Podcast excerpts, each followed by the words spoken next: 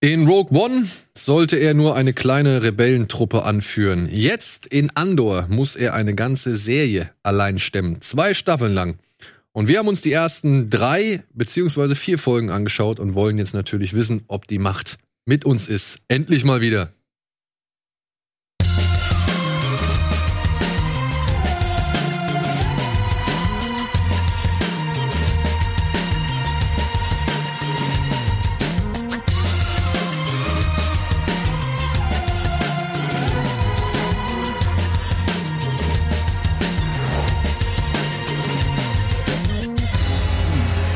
Ich sehr gern.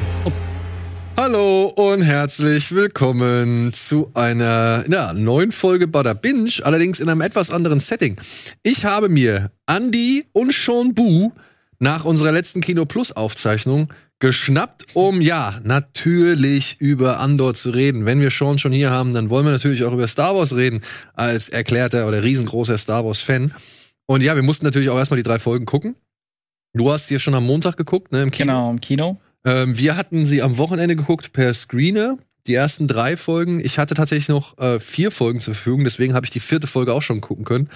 Auf die werde ich dann ein bisschen später eingehen. Ich glaube, Mhm. wenn wir auch dann in so im Spoiler-Part sind oder so. Aber ja, wir wollen natürlich jetzt über Andor reden. Wir hatten ja schon hier und da mal anklingen lassen, dass wir schon etwas interessierter sind, weil es dann doch von den Vorzeichen her etwas besser aussah als einiges, also einig, Anders. anders. Sag, okay, es sah anders aus. Ich würde auch sagen, besser. Also von den Trailern her schon. Allein vom Look. Ja. Also ich muss auch sagen, der erste Trailer, den ich gesehen hatte, dieser erste lange Trailer auf der Star Wars Celebration, Mhm. das war, der fing, der ging damit los, ähm, mit dem, was wir in der zweiten Episode sehen, mit diesem Hammer-Typ, der auf Ah ja. den Block einschlägt, von dem ich dachte, das ist John Favreau, aber es ist gar nicht John Favreau. Nee. ähm, da dachte ich auch so, hui, das ist aber eine ganz andere Atmosphäre, das sind ganz andere Bilder, das sind ganz andere Stimmungen, die man hier so sieht. Und da war ich schon irgendwie jetzt ein bisschen, ja, interessierter, noch mehr interessierter, weil ich hatte mich da halt auch lang mit hier Luke äh, von, von Nerd Factory unter, Mhm. unterhalten. Und er hatte, mir, hatte mich auch auf einen spannenden Gedanken gebracht, weil, ja, wir sehen da jetzt quasi ja schon so ein bisschen mehr Imperium im, in, in Full Effekt in der Frühphase, beziehungsweise wo jetzt auch schon die Macht irgendwie ausgebreitet ist. Oder äh, die, also die Macht des Imperiums ausgebreitet ist, so, oder etabliert ist, so, also die, das Imperium ist die, die, die treibende Kraft im Universum. Mhm. Und das finde ich halt einen spannenden Aspekt, den man so ja bislang noch nicht so wirklich kannte. Zumindest wie sich das halt auf andere Bereiche auswirkt, die halt nichts mit einer Familie namens Skywalker zu tun haben. Mhm. Genau, das ist, glaube ich, auch die Idee des Ganzen. Dass du nicht die Königlichen abbildest, dass du nicht großes Pathos hast, sondern du bist beim Proletariat und ganz unten bei den normalen Menschen, die auch alle normal reden, eigene Probleme haben, eigene Charaktere sind. Ähm, und damit spielt man, um zu gucken, wohin geht die Reise mit ein paar dieser, dieser Hauptdarsteller dann oder der Figuren. Genau. Vor allem einer. Wohin geht die Reise? Das würden wir jetzt einmal kurz zusammenfassen wollen, beziehungsweise wir starten die Reise mit einer kleinen Matz und gehen danach mal auf die einzelnen Folgen oder beziehungsweise auf die gesamten, auf den ersten Wow. Eindruck ein. Mhm.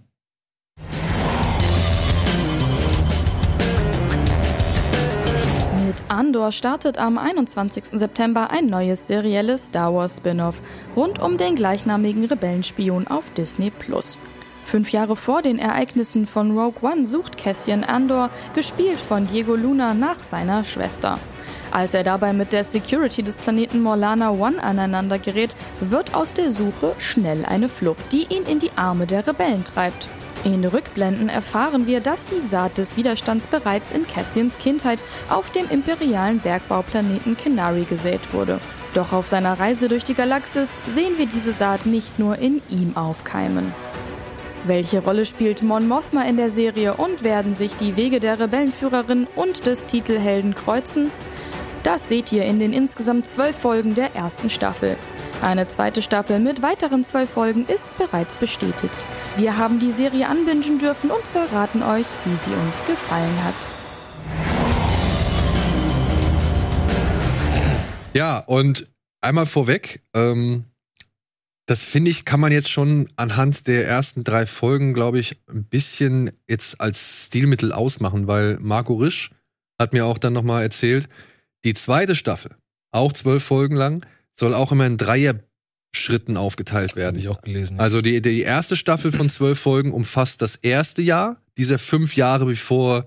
Es ist ja eigentlich Battle Before Yavin. Am Mhm. Anfang der ersten Folge steht Five BBY, ne? BBY Mhm. und BBY steht halt für Battle Before Yavin. Mhm. Äh, Battle Before Battle of Yavin. So ist es Mhm. richtig. Erstmalig auch übrigens. Erstmalig, ne? Also es Mhm. war nicht so eine. Zeiten haben sie, glaube ich, noch nie eingeblendet. Genau. Das ist aus dem, aus, eigentlich aus dem alten Kanon. Mhm. Genau. Und also in der ersten Staffel ist das erste Jahr. Dieser insgesamt fünf Jahre und in der zweiten Staffel werden dann drei Folgen das zweite Jahr sein, drei Folgen das dritte Jahr, drei Folgen das vierte und drei das fünfte. Und die letzte Folge soll wohl ganz knapp vor eben den Ereignissen, den eigentlichen Ereignissen in Rogue One spielen, denn damit ist wahrscheinlich nicht die Rückblende von Jin Erso gemeint, als sie noch ein kleines Kind war, Mhm. sondern eben, ja, der Moment wahrscheinlich, wo sie befreit wird von eben der Truppe um Kestin Andor, Ja. um halt eben die Todesstehenden zu finden. sie begegnet ihm äh, nur an der Rebellenbasis, oder? Oder begegnen die sich vor? Bei der Befreiung auf Bei der Obani, ja. okay, okay. Da wurde Aber, raus. aber das ist auch deswegen interessant, finde ich, diese drei Folgen. Das hat, deswegen haben sie auch drei Folgen zuerst rausgebracht. Und ich finde, Sie man, eine, ne? Also eine wäre normal, manchmal machen sie zwei, um ein bisschen mehr Stimmung zu machen. Hier machen drei total Sinn. Das verstehst du aber erst, wenn du die drei gesehen hast. Denn es ist wie ein eigener Film. Es, sind, ist- es sind immer genommen, es ist, drei Teile sind immer ein Film. Ja. Und dann machen sie halt ein paar hintereinander. Das finde ich ganz spannend. Ähm, ich finde auch das, den Look, ich finde, das ist endlich mal visuell etwas, was Star Wars gerecht wird. Zumindest was die Welt angeht. Du hast nicht das Gefühl, du guckst immer auf, äh, auf eine Straßenecke, die nur 20 Meter lang ist und da ist eine Kurve, sondern du hast das Gefühl, oder du hast, du guckst nicht äh, auf eine andere Straßenecke und dann siehst du genau platziert fünf Leute, die da rumlaufen. Das soll dann irgendwie die Bevölkerung darstellen, also, sondern du hast wirklich das Gefühl, okay, diese Stadt lebt. Äh, es ist alles viel detaillierter gestaltet, die, die, das Bühnenbild und, und die Kostüme und so weiter. Die haben sich sehr viel mehr Mühe gemacht, aber das finde ich sehr angenehm. Äh, aber deswegen, um zurückzukommen, macht, hätte es keinen Sinn gemacht, wenn sie nur eine Folge gezeigt hätten, weil die ersten zwei brauchen schon eine ganze Weile, um anzulaufen. Und wenn du nicht damit rechnest, das war so ein bisschen mein Problem, wenn du, wenn du mit was anderem rechnest, nach dem Motto, äh, endlich mal ein bisschen geiler, Star Wars endlich mal wieder ein bisschen geiler, nicht so langweilig wie bei Obi-Wan, nicht so fehlerhaft wie bei, wie bei Obi-Wan. Obi-Wan und, und Boba Fett irgendwie auch. Ich würde jetzt auch bewusst Man Mando da ausklammern würden, weil Mando funktioniert für mich wunderbar. Ähm, es macht Sinn, dass es drei waren. Es macht Sinn, dass es drei waren. deswegen Aber ist jetzt mal die Frage. Wärst du total enttäuscht. Aber jetzt mal die Frage. Äh, ich habe auch nach der dritten Folge erst gerafft, okay, oi, okay, jetzt wissen wir es, wo wir sind. Ne? Also wir lernen halt ja, ähm, wir lernen anhand dieser drei Folgen, wie Andor quasi von Ferrix wegkommt, Mhm. wie er sich einem Mann namens Luthen Rail anschließt und Teil zum, zum ja, Teil der Rebellion so gesehen wird, die noch in sehr kleinen Schuhen steckt. Kleine Splittergruppen. Ja, die halt noch nicht mehr ist als vielleicht eine Idee. Ja. Ja. Und ähm, das schildert das. Aber jetzt, jetzt stellt euch mal vor, dieser Film, die erste Folge geht so around, was geht die, 35 Minuten, die zweite Folge geht sogar noch weniger, die geht 30 Minuten und die letzte Folge, die dritte Folge geht so 40 Minuten, glaube ich, Mhm. ungefähr, ja. Also das heißt, du hast hier halt eigentlich wirklich einen Film von 140 Minuten oder Mhm. 145 Minuten so. Knapp unter zwei Stunden. Und der hat so gesehen eine sehr lange Exposition, weil wir lernen halt. Eine Stunde hast du ungefähr. Ja, ein, eine Stunde Exposition. Du lernst ein bisschen was kennen. Du lernst den heutigen oder den jetzigen äh, Andor kennen. Du lernst ihn in der Vergangenheit kennen. Mhm. Und dann halt, wie es dazu kommt, dass er von dem Planeten, auf dem er sich befand, jetzt aufbricht, um halt im Namen der Rebellion zu kämpfen. Ja. Wenn das ein Film wäre, der ins Kino gekommen wäre. Wie Hätte wäre funktioniert. Doch. Meinst du? Dune ist das genau das gleiche Ding. Es ist ein Film, zweieinhalb Stunden lang, der fast nur Exposition ist. Ah. Ganz am Ende, die letzten 20, 30 Minuten geht die Story eigentlich erst los bei Dune und dann ist der Film zu Ende. Und der wurde auch sehr groß gefeiert ja. von uns allen. Und Dune hat dann aber wahrscheinlich den Vorteil, dass es dann noch ein bisschen besser, noch ein bisschen größer, noch ein bisschen imposanter ist von den, äh, sag ich mal, Bildern und Welten, oder naja, Welten ist Quatsch, aber halt zumindest von den Bildern, die man bekommt, Mhm. so, ne? Obwohl ich halt auch wirklich sagen muss, gerade am Anfang, wenn er da auf diesem Morlana One-Planeten ist Mhm. und womit die Geschichte ja eigentlich losgeht, Mit dem Puff oder was? mit dem Puff, ja, Mhm. das sah ja schon eigentlich cool aus. Mega. Aus. Echt, das fand Mega, Ich, fand ich fand's echt Hammer. schön gemacht, muss ich auch Mhm. sagen. Also wie gesagt, Kameraausstattung und so ist echt. Und ich fand dann auch, ich fand dann auch cool, dass dann so gesehen die erste Szene aus Rogue One, in der er auftaucht, wo er auch einen Informanten eher erschießt, als dass er ihn in die Hände des Imperiums äh, gelangen lässt, Ja. Äh, ich, fand, ich fand, der war schön gespiegelt hier in diesem ersten Stimmt. Moment, wo ihn diese beiden Sicherheitsleute da, äh, ja, ich weiß nicht, was sie machen wollen. Sie wollen ja eigentlich ihn irgendwie ärgern, beziehungsweise Wollen ihm Geld klauen. Ja, Geld- wollen ihm abziehen. abziehen. wollen ihn abziehen, genau. Mhm. Ja. Und da dachte ich noch so, ja, okay, jetzt kniet der Typ vor ihm und der andere ist tot und der kniet vor ihm, was macht er jetzt? Aber dass er halt wirklich dann überlegt und man Mhm. sieht so ein bisschen, und ich fand Diego Luna in der Serie bislang deutlich ausdrucksstärker, deutlich charismatischer, deutlich Mhm. einnehmender als in Rogue One. Ja, stimme ich zu. Bei Rock One mochte ich ihn tatsächlich gar nicht. Der ist mir eher negativ aufgefallen, Ja. Rock One. Aha. Aber jetzt hier in der Serie hat er mich sehr gecatcht. Und ich fand auch diesen Anfang super stark, weil er direkt die Tonalität gesettet hat, was wir hier bekommen. Es ist Kein Helden. Kein Helden, es ist erbarmungslos, es ist irgendwie nicht gut, ähm, auch nicht böse. Und ich, was, was ich auch faszinierend fand, ist, dass so eine, dass das ein, ein, der Tod einer Person oder von zwei Personen in dem Fall Konsequenzen hat. Weil wir zuletzt wurden die Star Wars Serien vor allem, aber auch teilweise die Filme immer mehr zu meiner Meinung nach sehr oberflächlicher Unterhaltung, sehr seicht, fast fast Zeichentrick-Serienniveau, vor allem bei Obi-Wan. Mhm. Und alles, was da rumläuft, ist eigentlich Kanonenfutter. Wird hier und da umgebamst und so. Ähm, selbst Sturmtruppen werden einfach mit bloßen Fäusten getötet. Anyway. und, bei, bei, und hier gibt es, gibt es den Tod von zwei Menschen und das setzt eine, eine Geschichte in Gang. Ein, ein riesiges Bollwerk, was da losgetreten wird mit einem Rattenschwanz dran. Und das fand ich so faszinierend, wo ich, wo ich wirklich dachte, ja, ja, irgendwie ein Tod bedeutet hier was. Auch später. Spoilerfrei, natürlich sterben hier und da mal ein paar Leute. Und auch das sind äh, ähm, äh, Tode, die dann eine krasse Wirkung auf andere Charaktere haben, die ich richtig mitfühlen konnte. Selbst wenn es unsympathische Figuren sind, die dann sterben. Ähm, und das, allein das hat mich schon sehr begeistert. Und das ist, was ist jetzt gerade mal der Anfang? Ja. Und ich war halt überrascht, also ich glaube, wir waren alle drei überrascht, als wir das gesehen haben, wie lang die Szenen teilweise ausgespielt werden. Oder beziehungsweise, ich will nicht sagen zu lang, aber sie waren halt auffallend lang. Mhm. Und auch vom Schnitt her und von der Erzählung her, das wirkte alles so viel ruhiger und konzentrierter als so viel, was wir bislang irgendwie Mhm. gesehen haben, ja. Und war nicht immer nur, weiß ich nicht, darum bemüht, gewisse Gefühle, gewisse Erinnerungen oder gewisse Ja. sonst irgendwas äh, zu triggern oder zu, zu äh, erzeugen, sondern es erzählt halt einfach sein Ding. Und das aber wirklich in einer Langsamkeit. Ich kann verstehen, warum einige Leute sagen, oh, ich fand's echt arschlangweilig. Ich habe kein Problem mit, Lang mit Langsamkeit, ehrlich gesagt. Ich hätt- hätte eher ein Problem damit, wenn nicht da etwas passiert, was mich mitnimmt oder was mich, was mich berührt. Und das war gerade bei den ersten beiden Folgen war fast gar nicht der Fall. Für mich war das nur so, da passieren ein paar Sachen. So, das sieht schön aus, aber es passieren ein paar Sachen und alles andere triggert mich nicht. Aber ich bin trotzdem neugierig, wie es wie es weitergeht, weil ich könnte mir zum Beispiel vorstellen, dass der ähm, dieser, eigenwillige und und karriereorientierte äh, Polizeichef oder angehender Polizeichef, der so ein bisschen überambitioniert ist, Ja. der geschniegelte Cyril Khan. Cyril Khan, ich kann mir vorstellen, dass der vielleicht, vielleicht sehen wir den in vier Folgen dann irgendwann als im, im, im, Imperiol, äh, im imperiale im imperialen Outfit, weil er aufgestiegen ist und dann gehört er plötzlich zu, zu Leuten, zu einem Kreis von Admirälen oder so, oder Generälen, die man, die man irgendwie kennt, wo ich sage, ach so, das ist sein Weg, weil das ist ja genau das Gleiche. Wir sind nicht nur bei den Rebellen am Boden, beim Fußvolk, bei den normalen Menschen, sondern wir sind auch beim Imperium hin und wieder dabei. Noch nicht mal jetzt, also am Anfang, ne? Das Mhm. sind ja noch andere. Das ist ja so ein, so ein Sicherheitskonzern, der hat ja noch gar nichts. Ja, ja, es ist so, es ist so Teil, es ist so ein, sie haben das nicht richtig definiert, ne? Äh, ein, ein, ein, ein Konglomerat von einem Unternehmen, was irgendwie dem Imperium nahesteht oder eine Ausgliederung davon. Irgendwas. Die hatten keinen Bock auf Sturmtruppen zum hunderttausendsten Mal am Anfang. Also haben sie gesagt, wir erfinden was eigenes so. Ist ja auch in Ordnung.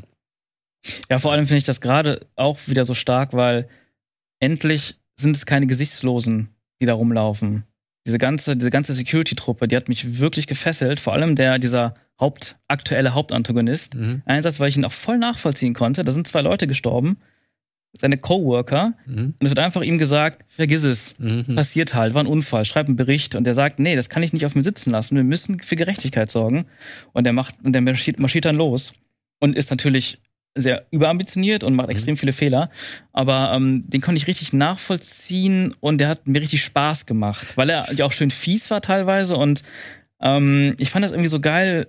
Das hat so eine ganz andere, ähm, ja, ein ganz anderes Flavor reingebracht, weil irgendwie diese ganzen Leute, diese ganze Truppe, mit der man unterwegs ist, die hatten auch, die hatten Charakter, die hatten Ja, Persönlichkeit. da passiert ja unter denen untereinander auch ganz viel. Darauf wollte Mhm. ich hinaus. Das ist nicht nur, das ist nicht nur dieser Karen oder wie er heißt, sondern dann hast du plötzlich etwas, was wir noch nie gesehen haben. Dann redet der mit seinen Untergebenen, die da an irgendwelchen Monitoren sitzen und sagt, mach mal.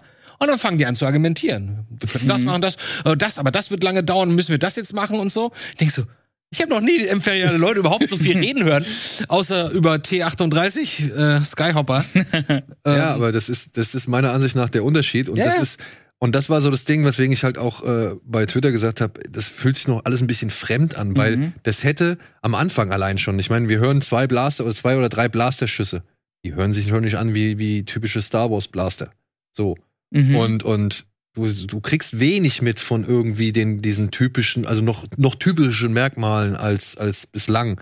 So, also also du hast fast gar keine die Raumschiffe hören sich Star Wars CI-Momente hast du fast gar nicht. Du hast weder diese Raumschiffe, du hast keine Jedis, keine du hast Sounds, keine Storm äh, keine klassischen Imperialen da drin, äh, du hast keine Magie, du hast äh, keine Musik. du hast nur, das ist, im Grunde genommen ist es ein bisschen Film Noir als Sci-Fi. Genau, ich also ich würde eher sagen, ähm, so Thriller, 70er Jahre Thriller hatte ich so diesen, diesen Ja, ja, Vibe. genau, genau. Und auch teilweise so ein bisschen so ein Blade Runner Feeling, Hatte ich auch. ein bisschen Dune Feeling. Also es fühlt sich schon teilweise wirklich so an, als hätten die es in den 70ern gedreht. Ich denke mal, das war deren Ansatz, deren Vision.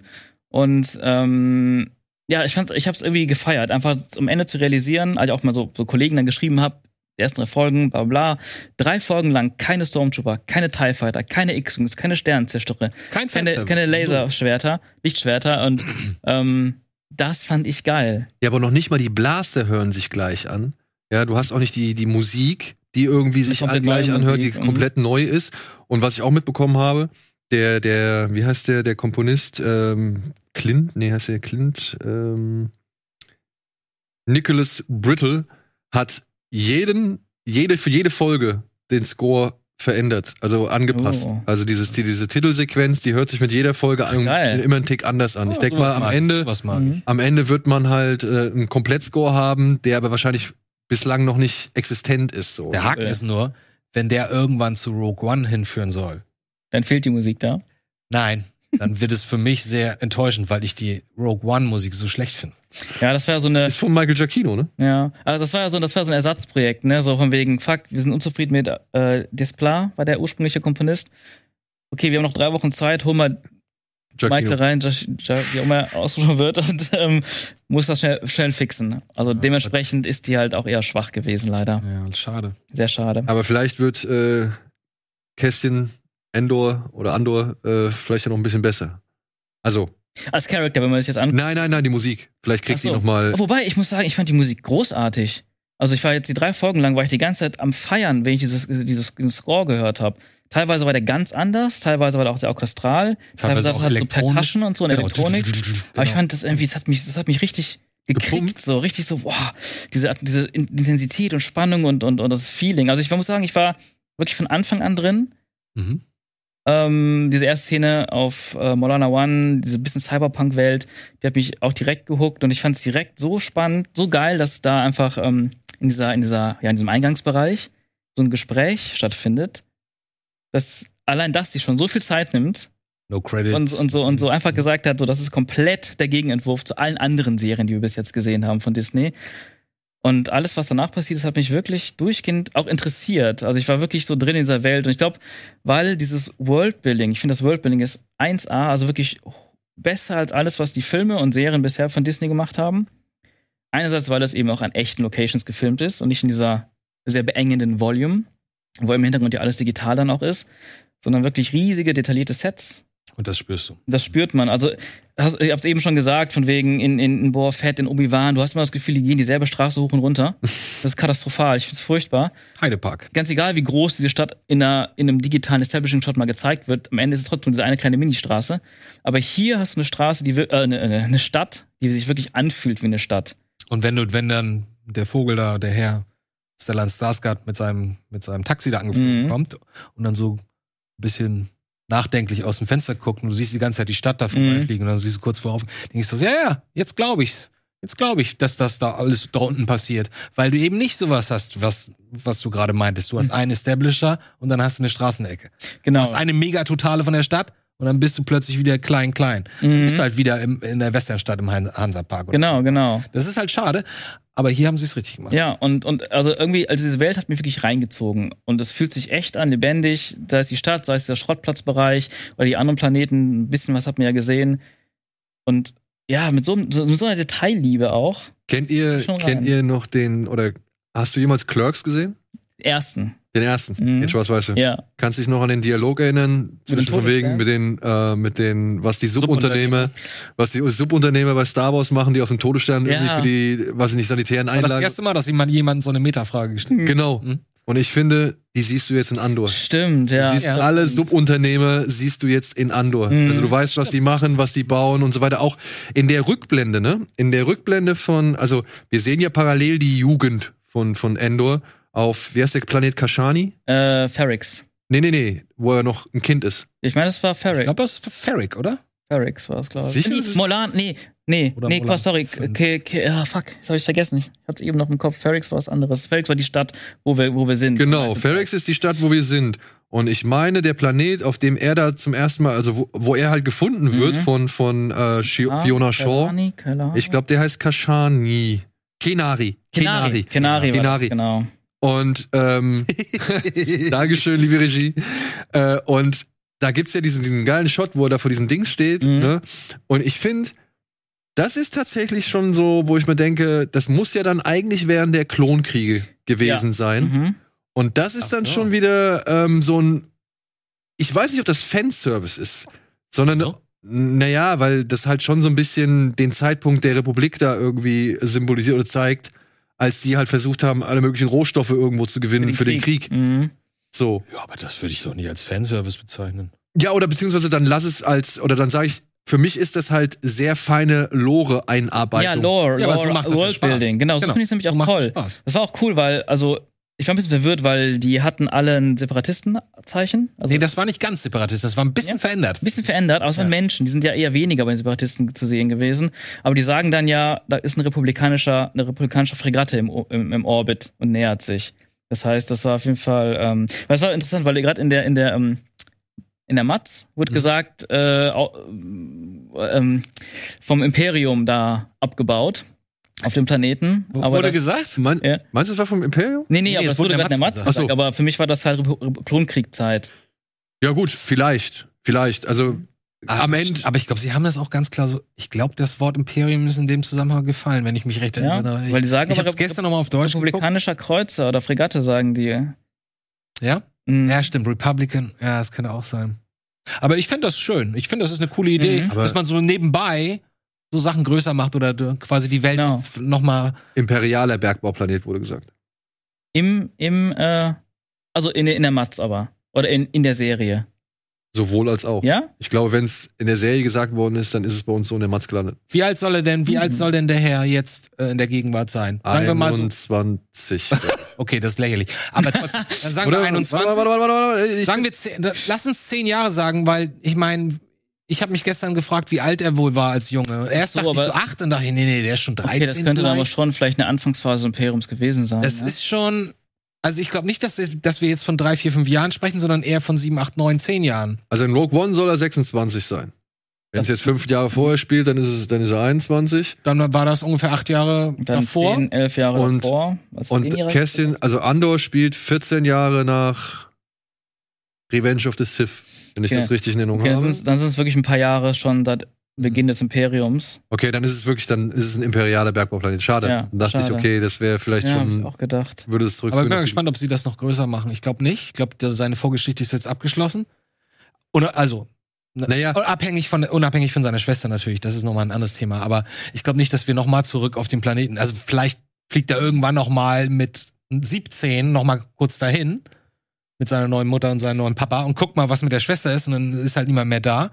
Wurde das, Haskins mitgenommen. wurde das eigentlich erklärt, warum das alles Kinder sind? Warum sind das die letzten nee, Überlebenden? das wurde nicht erklärt. Das ich dachte, die sind alle vergiftet. weil Ich dachte, Erwachsene werden durch diese Aber ganzen ich fand es faszinierend. Ich fand es irgendwie, hat direkt irgendwie Fragen ausgelöst. Ja, aber nicht, nicht unbedingt allzu viele. Denn äh, ich lese gerade mit meinem Buch, äh, mit meinem Buch, mit meinem Sohn, lese ich gerade ein Buch über die Old Republic. Ah ja. Und äh, ich könnte mir vorstellen, dass, wenn diese Kinder da ein gewisses Abzeichen auch gehabt haben, dass es vielleicht welche waren, die halt irgendwann mal Trooper oder sonst irgendwas werden. Also junge, junge Nachschul. Ich, ich dachte, das wären die Kinder der, der Bergbauunternehmen Angestellten. Oder das. Die sind irgendwie alle beim Unfall, da gab es ja irgendwie einen Zusammenbruch von irgendwas Ja. mit Gift oder so. Wurde ja so kurz mal nebenbei erwähnt. Und ich dachte mir, okay, dann sind wahrscheinlich die Eltern alle gestorben und die ganzen Hm. Kinder, so Aliens-Style, die überlebt Mhm. haben, dieses, dieses Chaos, haben sich im Wald irgendwie zusammengefunden. Die tragen ja auch alle so komische Kleidung. Das sieht aus, als wären so Erwachsenenkleidung, die sie für, die sie für sich neu zweckentfremdet. Ja, ich habe es halt auch so ein bisschen als äh, Uniform.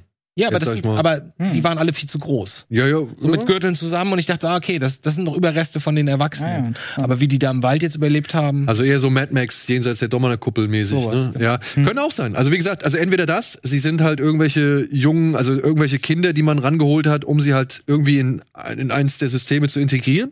Mhm. Ja, also in eine der Mächte. Oder halt, was du sagst, vielleicht einfach die Bergbausiedlung da wurde ausradiert und die konnten sich halt in Sicherheit bringen, beziehungsweise wurden halt von ihren Eltern vorsichtshalber schon oder vorsicht, ja, ja, vorsichtshalber schon mal in Sicherheit gebracht und ja, haben dann festgestellt, keiner unserer Eltern ist mehr da, beziehungsweise sie wurden alle um, getötet oder so. wahrscheinlich, ja. Also irgendwie in der Richtung. Aber ich weiß nicht, ob das noch eine Rolle spielt. Ich sag mal, wenn es noch eine Rolle spielt, wird es bestimmt noch mal erklärt irgendwann. Also die. Schwester ist natürlich jetzt aktuell, momentan ist nur die Schwester eigentlich der rote Faden. Er, eigentlich ist momentan nur, er will fliehen und sucht seine Schwester. Und jetzt, gerade am Ende der dritten, haben wir erst das Gefühl bekommen, er kommt in Kontakt mit, mit, mit der aufstrebenden Rebellenallianz. ja, ich glaube nicht. Also ja, hältst du ihn für, weiß ich nicht, besonders motiviert auf Ferrix? Also er wirkt ja eher wie so ein Typ, der von Tag zu Tag lebt, irgendwie Mhm. bei allen möglichen Leuten Schulden hat, Kleinkrimineller. Hier und da mit irgendwelchen Deals, Typ. sich mal irgendwie versucht, ein bisschen was äh, nebenbei zu verdienen und so. Ich meine, die Situation, dass er diese Mechanikerin Bix anspricht, um ihr diese ähm, Einheit, diese imperiale Einheit oder dieses imperiale Gerät zu verkaufen, die entsteht ja auch wirklich nur dadurch, dass er jetzt halt gejagt wird, beziehungsweise gesucht wird für den Mord an diesen beiden Sicherheitsbeamten. Wurde das erklärt? Ist das so seine Notlösung, dass er das jetzt verkaufen will? Oder war das so geplant von ihm? Das habe ich auch nicht so ganz verstanden. Naja, er möchte doch von dem Planeten weg. Ja, ja, aber hat er, sich des, hat er sich deswegen diesen Tra äh, Transponder oder was das ist, diesen imperialen Transponder, hat er den deswegen geklaut, um ihn zu verkaufen, oder hat er ihn schon vorher und hat nutzt das jetzt quasi als Gelegenheit? nee, ich glaube, er hat ihn schon vorher gekauft, denn, äh, geklaut. glaube ich. Das Denn auch. das war halt meiner Ansicht nach ersichtlich anhand des Dialogs mit ähm, Stellan Skarsgård, Mhm. wo er halt, und das fand ich einen schönen Dialog übrigens, wo er Ja. halt sagt, du glaubst gar nicht, wie arrogant das, das äh, Imperium ist. So, ja, du kannst da reinmarschieren und denen ist es vollkommen egal. Und das finde ich, spiegelt dann tatsächlich A, seine Mission letztendlich in Rogue One wieder, beziehungsweise das gesamte Ding, Mhm. äh, was ja den ersten Krieg der Sterne ausgemacht hat Mhm. die, die Infiltrieren. infiltrieren und eben das Verteidigungssystem ist für einen Großangriff ausgelegt, nicht für kleine Jäger. Und jetzt stell mal vor, du bist Mhm. seit, seit fünf, sechs Jahren auf dem Todesstern, machst da deinen Dienst, ne? Latscht da, marschierst da immer schön die Gänge entlang, schießt mal ein bisschen mit ein paar Kanonen in die Ecke und das war's dann. Glaubst du allen Ernstes, dass du auch nur fünf Sekunden pro Tag irgendwo dich mal umguckst und sagst, warte mal, Moment, sind das alle, sind wir wirklich nur unter uns hier? Oder ist hier jemand, ist hier irgendwer, der so ein bisschen nicht aussieht, als würde er zum Imperium gehören? Das macht niemand. Die stehen da, unterhalten sich über Skyhopper und das war's. Ich mach's ja noch nicht mal hier in dem Laden, Alter. Ja, hier laufen ja mittlerweile Kollegen rum, die habe ich halt noch nicht gesehen. Oder die habe ich Ich nicht. brauchst du nicht angucken. Ich Ja. Also beziehungsweise die habe ich jetzt, die waren durch Pandemie, Pandemie waren ja auch im Homeoffice und plötzlich laufen sie hier durch die Gänge und du fragst dich, kenne ich ihn? Kenne ich sie? Ihr seid, habt mittlerweile eine Größe er- erreicht, wo man nicht mehr sich zwangsläufig Mhm. vorstellen muss. Kann jemand Wo das einfach normal ist, dass es Leute gibt. Ja. Und ich wette, hier können nicht auch. Leute reinlatschen und irgendwelche Sachen mitnehmen und es wird keiner mehr. Das, das ist uns zweimal passiert bei, bei NHB damals. Zweimal, dass an einem vollen Tag, an einem Montagmittag, da kommst du bei NHB, bist du für reingekommen, ein bisschen im großen Empfangsbereich, da sitzen zehn Leute. Nicht nur Empfangsdame, sondern auch noch Producer und alles ist offen. Und da kannst du hier in das Büro reinkommen, das, da ist jemand zweimal in diese Firma gelatscht, bis in den dritten Stock und hat einen Rechner genommen und ist mit dem Rechner wieder abgehauen. What? Und einmal hat er, hat er, hat, also wir vermuten, es ist der gleiche. Ich bin dem einmal begegnet. Der stand plötzlich oben bei mir in der Suite und hat gefragt. Und ich so, was machst du? Wer bist du? Was machst du hier? Ach so, ja, ich bin wegen, ich wollte fragen wegen Praktikum. Ja, dann nicht, dann gehe ich wieder. Ich so, what? Wer bist du? Warum stehst du hier in meiner Suite? Krass. Ja, also es der creepy, Alter. die, und wir sind dann zu der Erkenntnis gekommen, als wir darüber dann diskutiert haben, die so, ja, der kam hier rein, hat sich einfach so benommen, als würde er dazugehören, als wäre er irgendein Kunde. Hat niemand angeguckt, der ist einfach reingegangen, du, du, du, du, du, ist Treppen hoch und hat niemand hat ihn beachtet. Mhm. Und das hat Cassian Andor wahrscheinlich auch geschafft. Ja. Ja. Und ich muss sagen, ähm, ich fand das Finale der dritten Folge, also wie sich dann zugespitzt hat, so alle Parteien setzen sich in Bewegung. Ne? Du hast zum einen irgendwie Andor, der versucht, ähm, ja, dieses Treffen zu initiieren und halt dann zu dem Treffen zu gelangen. Du hast den äh, Luthen, der halt, sag ich mal, auch zu dem Treffen versucht zu gelangen. Du hast Karn und seine Truppe. Ich, ich mag seinen etwas dickeren, breiteren. Ja, ich weiß aber nicht, ob es sich beim einschleimt oder ob das alles. Ja, aber, aber den, seinen Den Adjutanten, aber ich super. den fand ich Ja, auch gut, super. Großartig. Vor allem, dass der halt einmal, ich, der sagt ja wirklich Shit. ja, so. ja. Habt ihr schon mal Scheiße im, Sch- Nee, Da- das Ja, da erste haben Mal. sie, was haben sie beim Mando dazu immer gesagt? Statt Scheiße oder Fuck, Frick, nee, Freck. Nee, das war bei Battlestar Galactica. Nee, nee, nee. Bei Star Wars hatten sie auch irgendwann sowas eingeführt. Mit einem der Serien, so, ein- so, ein- so ein Aus Fluchausdruck. Ausdruck. Hm. Naja, ist auch egal. Puto! Oder wie heißt der, was der sagte? Pudu. Äh, was sagt er? Pudu. Pudu. Das ist Pojo? wunderbar. Sagt er nicht Pojo? am Ende? Ich glaube, P-O-O-D. Nach dem Unfall meine ich. Pudu. Genau. Ja, Pudu. aber es klingt schon. Banta Pudu, so. Banta Pudo. Ach ja, natürlich, ja. Ja. Gut, dann hatten wir schon einen Begriff für Scheiße, aber dass jemand wirklich mal Scheiße Mhm. sagt oder halt Shit, das hatte ich bis dahin auch noch nicht irgendwie. Ja, das hat mich auch richtig nicht überrascht. So, wow. Ja, ja das Und- genauso wie Fuck oder, oder genau, Sex, Sexszenen hattest du auch vorher noch nie bei Star Wars in dem Sinne. Hat man jetzt hier auch nicht wirklich, aber, Aber mehr deutlich, als deutlich das ist- mehr es ist- ist nie ein Thema. Es ist nie ein Thema in den- ja. In es den sind halt irgendwie halt eben alles Menschen oder, oder normale oder beziehungsweise niedere Menschen oder was weiß ich, einfache Menschen Mhm. äh, und keine edlen Ritter und, und was weiß ich, ja, im Zölibat lebende äh, Jedi. Sektenmitglieder ja. Und, und mit Schwertern in der Hand. Ähm, wobei ich, ich wollte eigentlich was ganz anderes sagen. Was wollte ich denn sagen? Wir sitzen. Ende, Finale, alles. Ach ja, genau, ja, genau. Also wie das halt dann zusammengeführt wird, ne? Dann ist Cyril Khan mit seiner Truppe und wie sie sich aufsplitten und so. Mhm. Ich fand, das wird schön verdichtet und, und, Mhm. und äh, aufeinander gesteuert. Und die Ballerei, wenn dann diese ganzen Motorblöcke oder Ja. was es waren. War auch ähm, stark. Also, also- auch also- kreativ. Ja, also ich bin immer Fan davon. Einerseits bin ich immer Fan davon, wenn du merkst, ah, jemand hat was gefunden, eine physikalische Mechanik, mit der man einen super Action-Moment ausarbeiten kann. Ne? Also, blödes Beispiel, The Island Mit den, mit der Verfolgungsjagd. Mit den Eisenbahndingern. Und dann, und dann sagt irgendwer, oh, lass uns doch hier diese riesigen Achsen da einfach runterfallen und dann da haben wir schon mal eine Minute derbste Action. So, und, und so habe ich mir, habe ich das Gefühl gehabt, ist es hier auch. Die betreten den Raum, ich sag so, alles klar. Hier kommt gleich ein Höhepunkt. Ne, die Dinger hängen da alle und du hast schon die ganzen Ketten. Was sie dann draus machen, ist ganz cool, dass dann jemand von der Kette, von einem Gegenstand, der von der Decke runterfällt, dann ergriffen wird. Dann wird einer von den von den äh, Wächtern dann weggezogen und solche Sachen. Alles klar. Ich fand es nur innerhalb dieses dieser konzeptionellen Ausrichtung dieser Serie ein bisschen auffällig, dass jemand gesagt hat, warte mal, da, wir haben jetzt drei Folgen, gefühlt drei Stunden, nichts gehabt. Jetzt muss mal irgendwas passieren.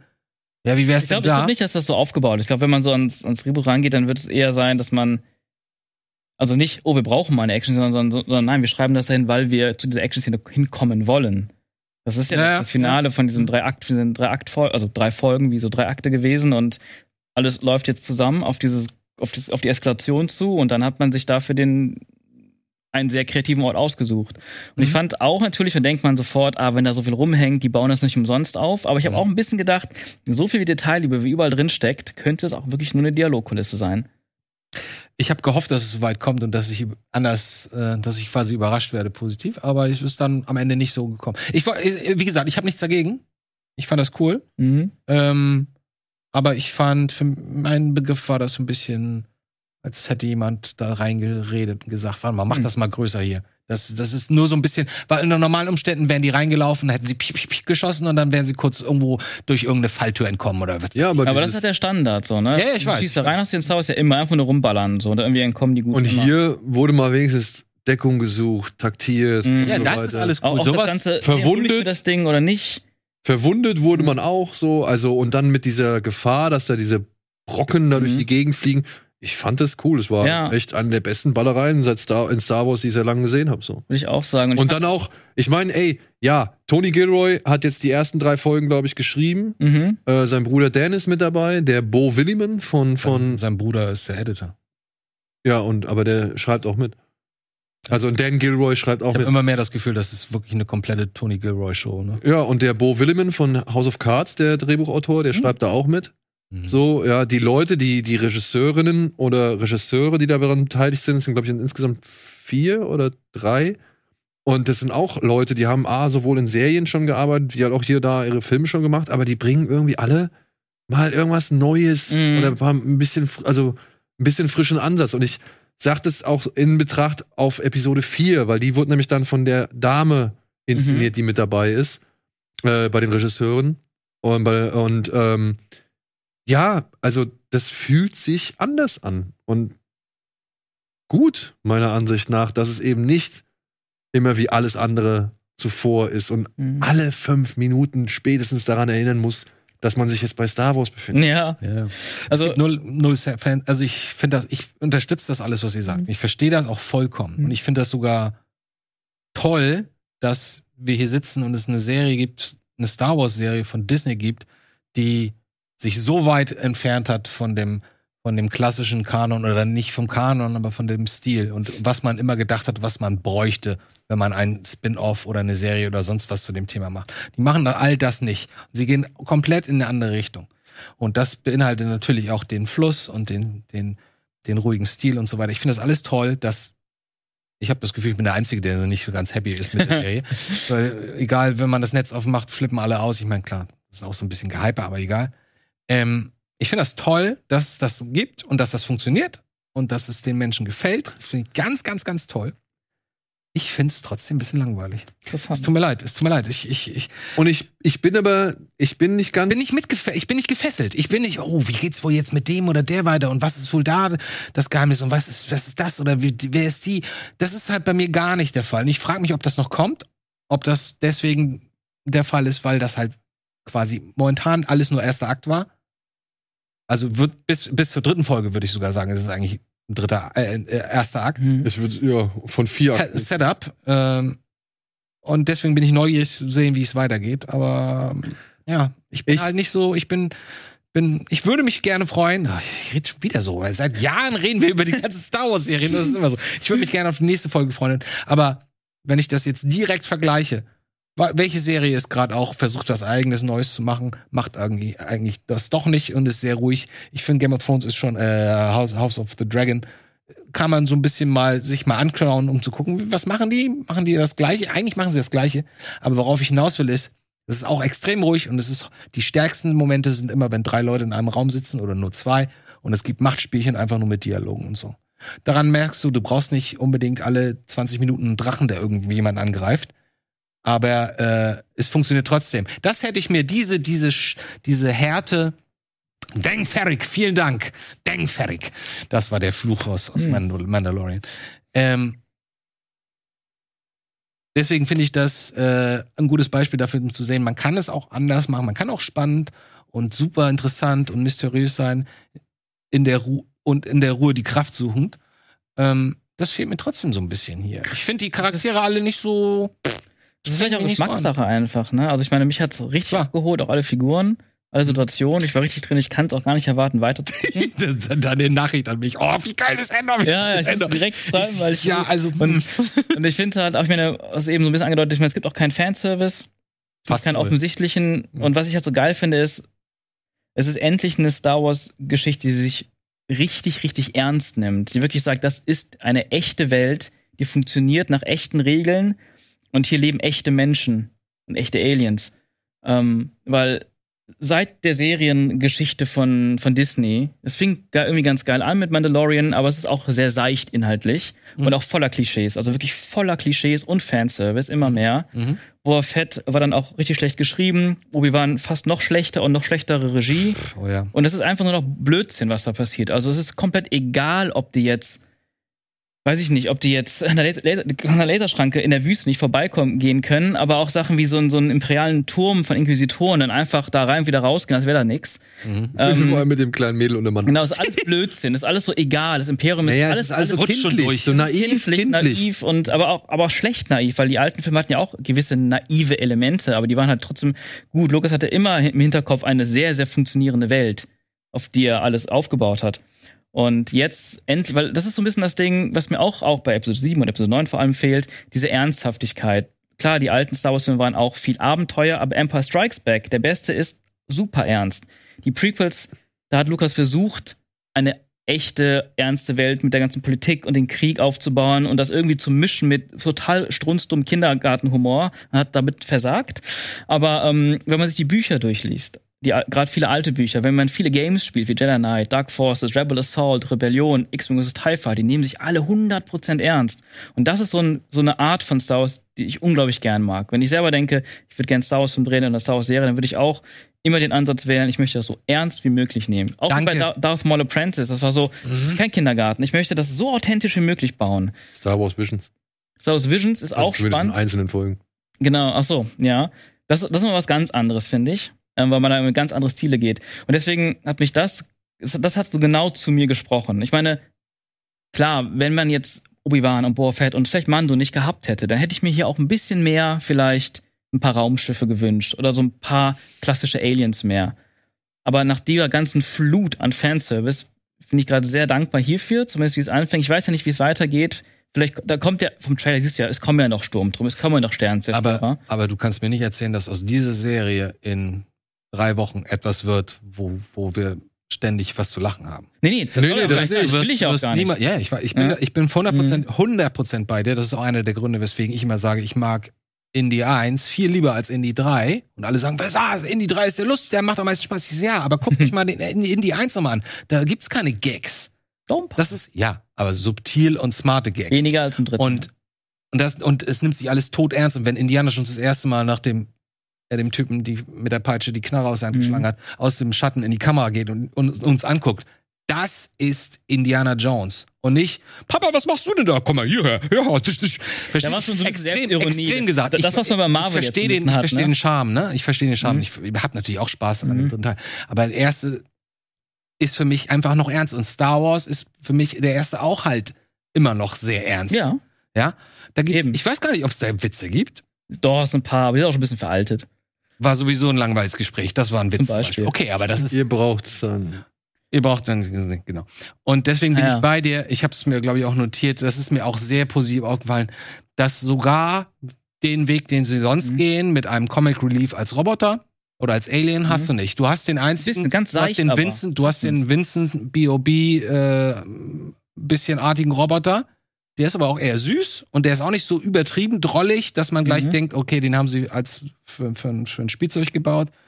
Ähm, Aber der ist cool. muss Ja, ich mag, auch, ich mag den auch ich mag, ich mag den richtig gern, vor allem wie er sich so wie ein Gürteltier dann zusammen. Ja, ne, ne, Der hat sehr viel so. Persönlichkeit. Das ja. war ein, das war ein Gag, wie der Typ ihn Mhm. anpisst. Ja, das Beispiel. Monster. Aber das, von sowas gibt's halt kaum was und das weiß ich auch sehr zu Mhm. schätzen, weil ich finde, man braucht nicht den klassischen Comic Relief, um Relief zu werden von der anstrengenden oder harten Welt. Das brauchst du nicht. Im Gegenteil, ich will diese harte Welt atmen. Mhm. Mich muss niemand auflockern oder aufheitern zwischendurch in so einem Film. Ja. Ich finde aber, ja, ich gebe den Punkt, es ist noch nicht allzu spannend, es ist noch nicht allzu mitreißend, es ist alles noch alles am Anfang und wirkt dann halt sehr abgesetzt vom restlichen Star Wars, gerade in diesen ersten drei Folgen. Da gehe ich vollkommen mit. Aber wir haben jetzt wirklich auch lange genug irgendwie all das erduldet, was wir irgendwie bekommen haben, Mhm. ähm, wo der Meinung war, man müsste möglichst alle Befindlichkeiten wieder zufriedenstellen, so und möglichst alle, sag ich mal, Gefühlskanäle anzapfen. Und das ist meiner Ansicht nach nicht mehr notwendig. Es ist notwendig, dass man sich was traut. Es ist notwendig, dass man irgendwie mal andere Wege geht. Es ist aber auch notwendig, und das meine ich jetzt aber auch wirklich an uns gerichtet, mal auch mal ein bisschen wieder geduldig zu bleiben. Ich verstehe auch in heutigen Zeiten eine Serie mit irgendwie 24 Folgen, die jetzt auch schon fast alle fertig sind, die alle fertig konzipiert sind. Das ist der Plan. Das ist wirklich Mhm. der, das große Ziel. Ähm, ja, da gibt's bessere Einstiege. Da kann man irgendwie, glaube ich, äh, knalliger und, und, ja, weiß ich nicht, spektakulärer irgendwie in die Serie einsteigen, in der Hoffnung, dass man irgendwie die Zuschauer möglichst schnell an die Kette nimmt, um sie dann auch wirklich über zwölf Folgen, lang zu fesseln, so. Und jetzt kommt aber was daher, Hm. was halt wirklich ruhiger ist und, und langsamer ist und irgendwie Sachen stehen lässt und Sachen Zeit gibt. Und ja, Konsequenz auf Konsequenz auf Konsequenz folgen lässt. Und das muss ich sagen, mag mir vielleicht auch am Anfang noch nicht so spannend vorkommen, aber ich würde mir selbst absolut in den Arsch oder in die äh, beißen oder in die Fresse schlagen müssen, wenn ich jetzt nicht sage, dem gebe ich jetzt auf jeden Fall noch eine Chance, weil ich halt irgendwie vermute, dass da was anderes bei rumkommt. Also wir sind schon so weit, dass wir darüber reden, einer, einer Star Wars-Serie nochmal eine Chance zu geben. Ne? Nein, ich gehe, ich habe, aber muss du hast doch, es nur gerade gesagt. ich muss, ich muss ihr keine Chance geben. Ich will wissen, wie es weitergeht. Ich habe die vierte Folge gesehen, ja, Mhm. und vielleicht jetzt mal hier Spoiler für diejenigen, die es überhaupt nicht wissen wollen. vierte Folge? Ja. Gut, scheiß drauf, erzähl. Nee, ich will einfach nur sagen, in der vierten Folge, wir, wir bekommen mit an der Ende der dritten, dass Endor mit Luthen ins All fliegt. Wir wissen jetzt, oder wir bekommen in der vierten Folge mit, wohin, wo Endor landet. Ja, also was er da, äh, auf welchem Planeten er kommt. Und er wird halt in eine Gruppe von äh, Menschen gesteckt, die eine Aufgabe bekommen. Ja, zack, das ist das. Da gibt's den ersten, den ersten meiner Ansicht nach richtigen Star Wars Moment. Da läuft er mit einer Frau über so eine Hochebene. Das ist alles hier da bei den Pinewood Studios und in Schottland gedreht. Mhm. Mhm. Und dann siehst du irgendwie weit weg, sehen sie, kommen halt zwei TIE Fighter, sag ich mal, über die Ebene geflogen und ziehen noch weiter. Kümmern sich gar nicht um die. Also fliegen einfach nur dran vorbei. Mhm. So. Und dann bekommst du halt die ersten Bilder von Coruscant. Yes! Ich freue mich so drauf. Und da muss ich sagen, Ist der Mon Mothma dann? dann, Mothma? ja, du lernst Mon, Moth, äh, Mon Mothma kennen. Ähm, du bekommst mit, wer hinter Luthen Rail eingesteckt oder was, was, was seine Geschichte, also beziehungsweise nicht, was seine Geschichte ist, aber was seine Position eigentlich ist. Mhm. Das erfährt man. Du bekommst ein bisschen was von den Familienverhältnissen von Mod, Mod, äh, Modmam ist. Und äh, so ihre Situation gerade, also in welchen, in welchen Zeiten die sich befinden. Und dann gibt's halt tatsächlich echt viel Einblick in die Behörde des Imperiums. Natürlich. Der die ähm, imperiale Sicherheitsbehörde. Also es muss irgendwie sowas wie der CIA Mhm. des Imperiums sein. Also der, Ihr habt in dem Trailer diesen Rat gesehen mit den weißen ja, Anzügen. das war geil. Das ist das, ja. das war geil. Und, in, und da lernt man ziemlich viel kennen. Also man merkt, merkt halt, was das eigentlich für eine scheiß Bürokratie ist, ja. komisch, Krennic hatte auch weißes Outfit immer an. Ne? Genau. Mhm. Und ich hoffe ja auch, dass Mendelssohn und auch das äh, Mickelson vielleicht Oh, das wäre so schön, ey. in irgendeiner Form. Fanservice, aber es macht Sinn. Es macht Aber das Sinn. macht ja du, Sinn. Du hast diese beiden Schauspieler in dieser Welt. Oh Mann, Mhm. ey, mach doch mehr bitte da. Das macht ja Sinn. Krennic Total, übernimmt, ja. weil, und dann kommen jetzt schon mal so die ersten Sachen. Oh, wir haben gehört, äh, hier auf Scarif werden plötzlich mehrere Schiffe äh, gelagert und so weiter. Mhm. Oh, da hat sich der Architekt von irgendwas angekündigt, bla bla bla. Also das hält sich alles noch im Hintergrund, aber man kriegt so die ersten Informationen, man kriegt so Mhm. die ersten, ja, weiß ich nicht, Bilder, wo man halt plötzlich dann merkt, ah, okay, jetzt wird so langsam dann doch wieder, wir sind in der Welt von Star Wars. Und das aber trotzdem, dieses, äh, dieses Vertiefen von eben genau so ein Kram. Ey, hier, ich habe hier das, äh, ich möchte hier dieses Ding, dieses, diesen Beweisstück möchte ich untersuchen. Wir haben das meiner Behörde oder meiner Abteilung nicht zur Verfügung gestellt.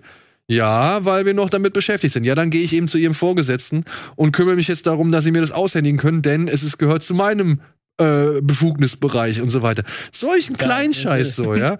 Und da, das fand ich dann irgendwie plötzlich Mhm. echt interessant. Ich fand's interessant. Mhm. Und das ist so der Anfang. Also wir haben jetzt wirklich, glaube ich, einfach jetzt mal Andors Grundsituation etabliert und jetzt geht's weiter. Mhm. Und äh, das machen, da machen sich schon diverse, auch richtig schöne Thriller, Spionage, ähm, sag ich mal, Züge Das ist bemerkbar. halt eher eine Krimiserie. ja, ja. Das ist eher eine Krimiserie. Und das, was du gerade erzählst, das macht mich auch richtig heiß gerade, weil genau das, das meinte ich eben auch. Wenn, wenn ich an das Imperium denke, wie ich es mir als Kind auch vorgestellt habe, dann war das halt völlig ernst zu nehmen und bis in die kleinste Instanz durchdachtes System. Deswegen bin ich auch nicht so ein Fan von Rückkehr der Jedi-Ritter, weil ich es immer zu einfach fand. Imperator ist tot, zack, alle haben gewonnen. Imperium ist einfach weg. Aber unabhängig davon, das, das stört mich halt dann auch vor allem bei Obi-Wan. Das ist ja wirklich ein kompletter Kasper-Verein, das Imperium geworden.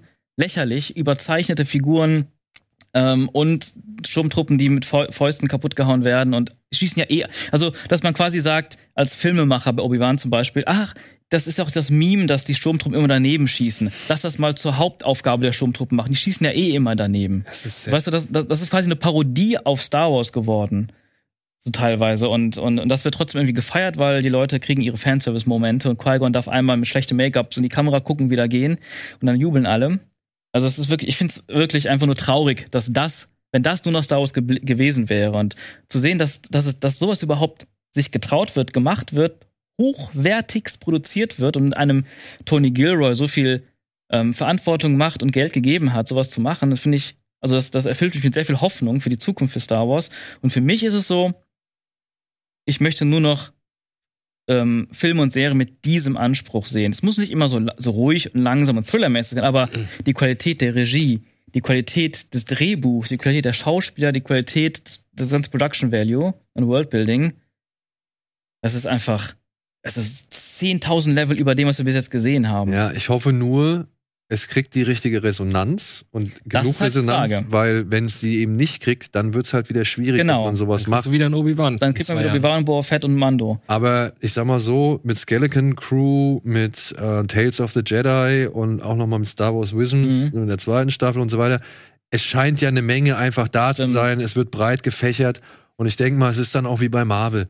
Das, worauf du Bock hast, das nimmst du dir, das guckst du dir an. Mhm, Äh, das stimmt. liest du, wie früher bei den Comics. Ich meine, ich muss auch sagen, ich habe halt Fantastic Four weniger gelesen als Hulk zum Beispiel. Mhm. Ja, oder Spider-Man fand ich halt immer geiler als irgendwie, äh, was weiß ich, äh, X-Men oder so. Ja? Mhm. Und ich glaube, das wird, da, das werden wir, was früher die Comics waren, das wird heutzutage eben Bewegtbild sein. Sinn, ja. Und ähm, da werden wir uns halt einfach unsere Sachen zusammensuchen. Und es, ich hoffe nur, das Interesse ist allgemein groß genug, damit eben sowas wie Andor, neben sowas wie Obi-Wan, sowas wie Bobi Fett, Boba Fett, Mandalorian, Tales of the Jedi, Skeleton Crew und was noch immer da Mhm. kommen mag, existieren kann. Das stimmt. Also das Schöne ist, also was mich auch mit ein bisschen Hoffnung erfüllt, ist, erstmal finde ich das super, dass die ja schon quasi fertig durchdacht sind. Die erste Staffel ist durchproduziert, die zweite wäre schon peinlich gewesen, wenn durchgeskriptet. sie es schon wieder nicht gemacht Genau, das ist auch nicht so, ah, wir gucken mal, ob es erfolgreich ist und dann schauen wir, wie die Story weit- weitergeht. Das ist wirklich bis zu Ende gedacht. Und ähm, Tony Gilroy hat jetzt einen First-Look-Deal mit Lucasfilm unterzeichnet. Das heißt, Wow, echt? für Serien und mögliche Kinofilme erstmal an Tony Gilroy. Wow. Und es freut mich sehr. ja, ich meine, das ist ein fähiger Mann. Ja. Ja, Ja, und er ist kein Fanboy. ja, das, also, Das hilft ist, auch manchmal, ja. Das hilft, Ich glaub, ja. genau. Ich würde auch sagen, nicht immer hilft es.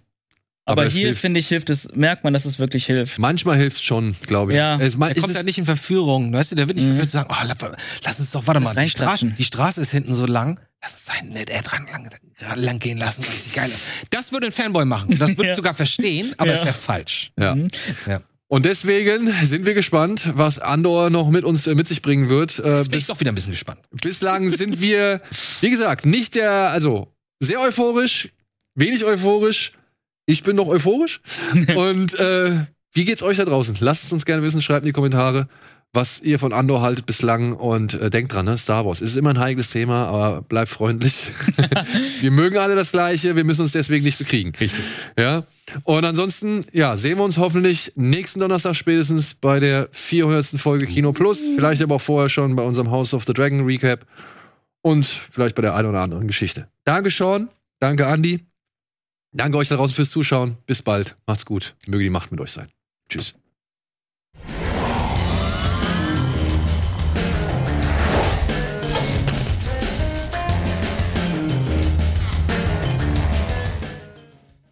Diese Sendung kannst du als Video schauen und als Podcast hören. Mehr dazu unter rbtv.to slash badabinch.